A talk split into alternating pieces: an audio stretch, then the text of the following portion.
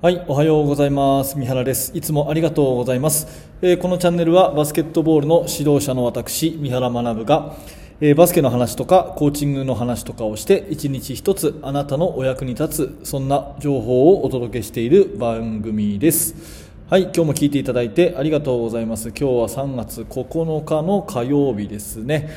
うん、今日のテーマはねあの遠くからのシュート練習をしようということなんですが、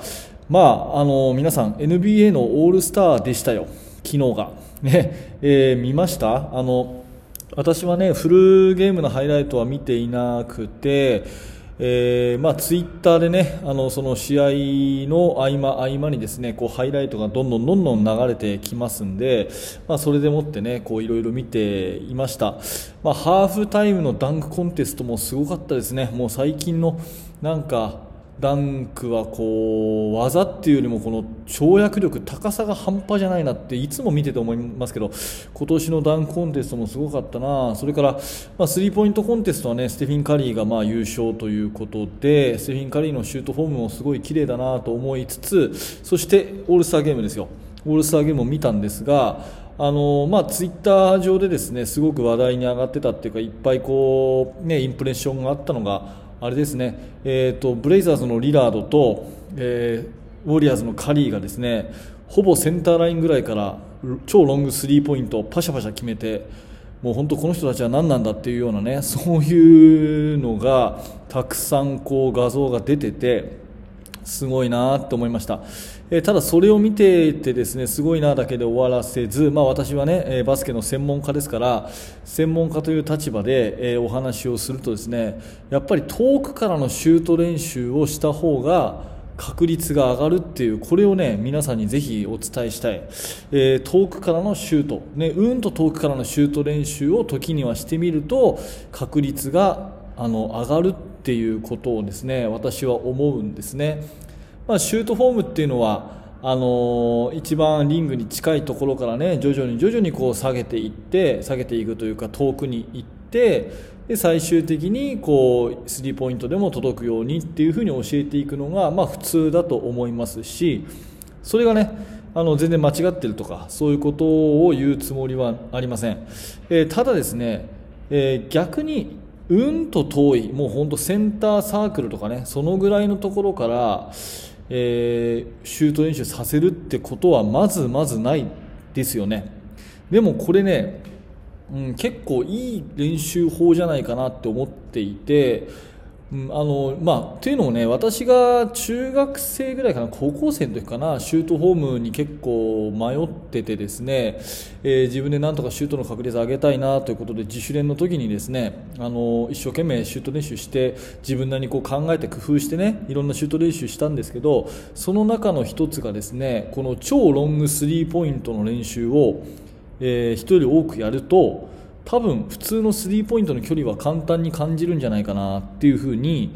あの思ってですねやってみて、まあ、自分なりにですけどね、うん。まあ、私は別に選手としてそんな大してうまかった選手でもないので説得力があるかどうかは分かりませんが、まあ、自分の実感としてはですね遠くからのシュートが打てるようになると近くからのシュートは結構簡単に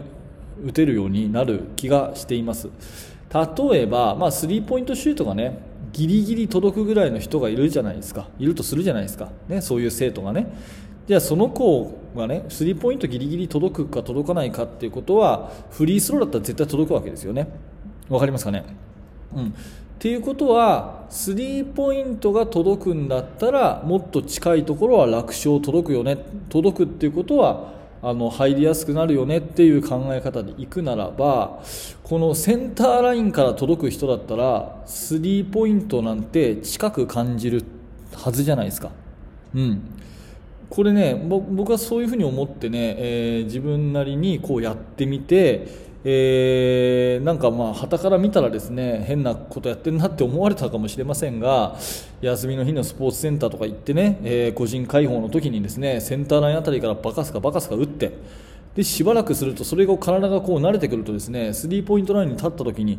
なんかやたら近く感じるんですよ。そうするとボールも軽く届くしボールが軽く届くってことはタッチに集中できるんでシュートの確率も上がると。あこれいい練習だなっていうことでですねかなり遠くからシュートするっていうことをやったんですね、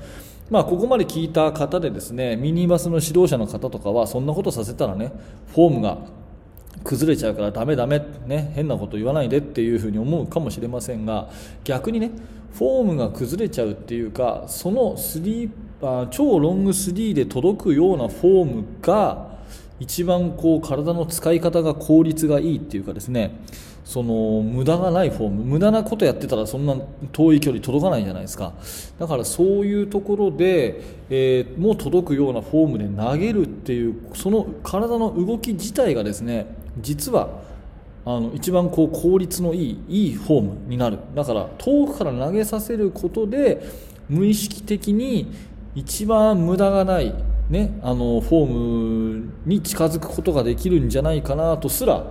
思います。うん、それでまあ話をちょっと戻してですね、えー、スリーポイントシュートを、まあ、NBA のオールスターでこう見たわけですけどもとにかく超ロングスリーでですねバシャッと入るんですがそのフォームをね、まあ、ぜひ見てください。今はまあツイッターとかねインスタでも、まあ、YouTube でも何でもこう見れると思うんで昨日の今日ですからいっぱい動画出てると思うんでカリーとかリラードのねあの超ディープスリーですよ。それをちょっと見ていただきたいんですがやっぱりフォームがですねいわゆるストレートアップストレートダウンのこう窮屈なジャンプシュートではなくてまあ、私はこのラジオでもねよく言ってますけれども右肩がまず前に出ると体がこう自然にひねれてしまうと、まあね、一般的にはこうリングに正対して真正面向くのが一番いいって言うんですけど、まあ、どうも一流のシューター見るとですね完全に体が斜め向いてるんですよね。だからそれがいいんじゃないかなというふうに思いますし手はねあの電車のレールのようにまっすぐこう伸びてるわけですね、うん、別にこうボールをですねその指だけでコントロールしてるんじゃなくて手のひらべったりつくように、まあ、彼らはね NBA 選手は手が大きいですからそういうふうに見えるだけかもしれませんが手のひらべったりつけて肩が前に出るように体がひねれてねそしてシュートをポンと打った時に肘はしっかり伸びるんですけどもあの胸を開くっていうか腕がですねこう横にこう開くようなフォロースルー。これがやっぱりあの自然なシュートフォームのフォロースルーだと思うんですね。普通にまっすぐ真正面にこう伸びるというよりは打った後にかあの少しね体がこう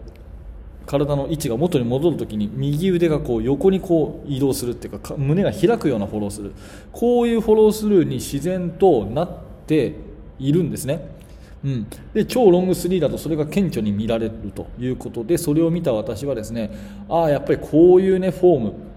がいいフォームなんだな無理のないフォームなんだなというふうに思うと同時にですね、うん、時にはそういうすっごい長い距離のシュート練習をさせてみて無駄のない本当に力のこう電動のいいですねボールに力が加わりやすいフォームっていうものが何なのかっていうのを体験させるのと、まあ、あとはこれ心理的な要素かもしれませんけどすっごい遠くから打ってるとですねスリーポイントがちっぽけに見えるっていうかすっごい近く見えるんですよね。うん、感覚として、まあ、そんな風な練習も時には入れてみてもいいのかなと、まあ、一般的にはリングの近くからね丁寧に丁寧にコツコツとこう距離を広げていってシュートというのが普通だと思うんですが、まあ、そうではなくてね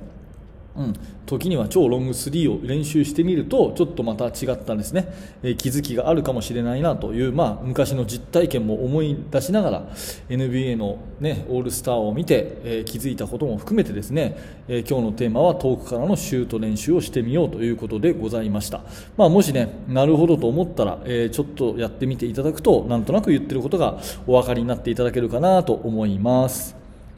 はいありがとうございました。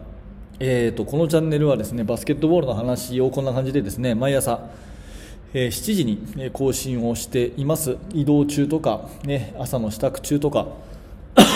ごめんなさい、えー、まあ、そういうねながら聞きで、え、バスケットの話ちょっと小耳に挟んでいただければ幸いに思います。何らかちょっとね役に立ったなということであればぜひ、え高評価のボタンを押していただいたりですね、え YouTube、えー、ポッドキャストのフォローをしていただいてまた明日も聞いてください。